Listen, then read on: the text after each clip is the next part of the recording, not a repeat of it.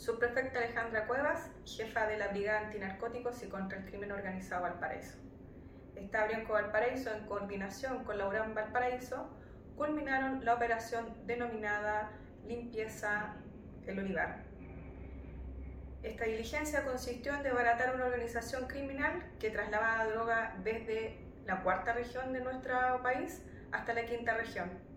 En el procedimiento se logró incautar 4 kilos 223 gramos de canalizativa, además de ketamina, entre otras sustancias controladas por la ley 20.000.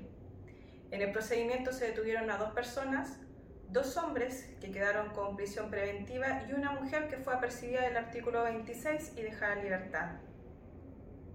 Además, en esta diligencia se incautaron varios eh, munición de diferente calibre, un revólver y una pistola, los que están siendo periciados en este momento por nuestro laboratorio.